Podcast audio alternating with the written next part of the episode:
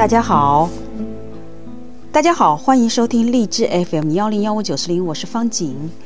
今天我们继续播 Gary 查普曼博士所著的《爱的五种语言》系列之《心灵之约》夫妻灵修三六五三月九号，找出愤怒的根源。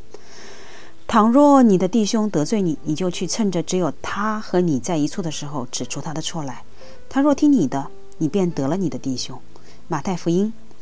在过去的几天中，我们讨论了困住怒气的两个步骤：向自己承认你很愤怒，并克制你想要做的第一反应。今天我们要来看看第三步，找到你愤怒的焦点。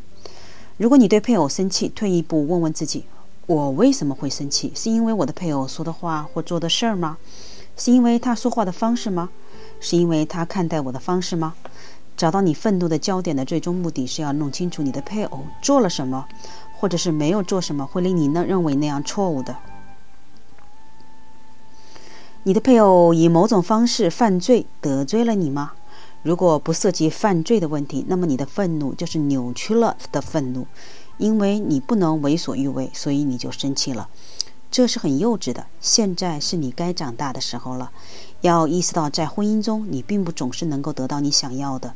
不过你的伴侣真的犯罪得罪了你。就需要你以平静和爱的态度去责备他，效法耶稣在马太福音十八章里所说的榜样，在私下你直接责备他，并愿意倾听与其交谈，找到你愤怒的焦点，将有助你判断你的愤怒是扭曲了的，还是合理了的。